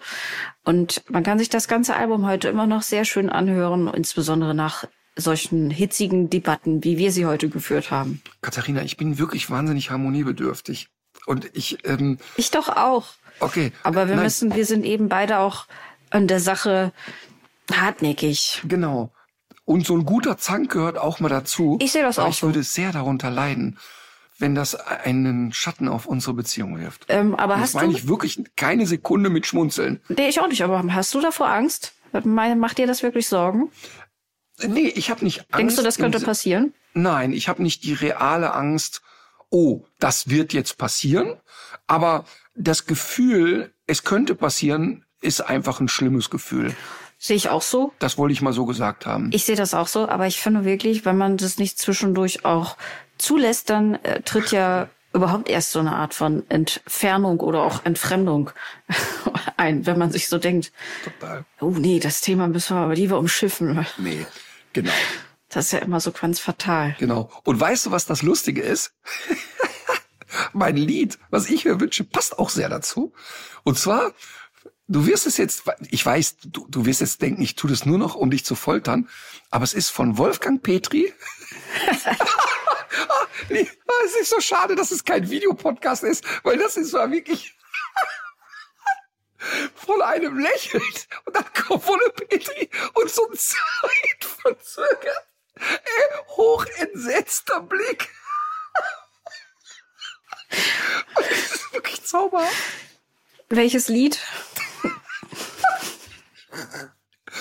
Äh, Wahnsinn. Oh Gott. Das ist so schön. Und dieses Lied, möchte ich kurz sagen, ist jetzt nicht gewählt worden, weil das mit dem Klima alles der ganze Wahnsinn ist und unsere Diskussion der Wahnsinn ist und so, sondern das hat ganz andere Gründe und eine ganz andere Assoziation für mich. Okay.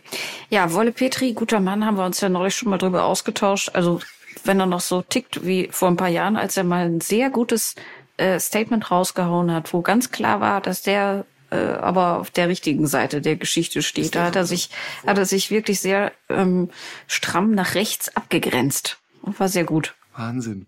Hölle, Hölle, Hölle. So, du, ich müsste dann auch mal. Oh Gott, oh Gott. Ich würde jetzt Ja. so auf den Tisch klopfen mal. Legt euch wieder hin. Legt euch wieder hin.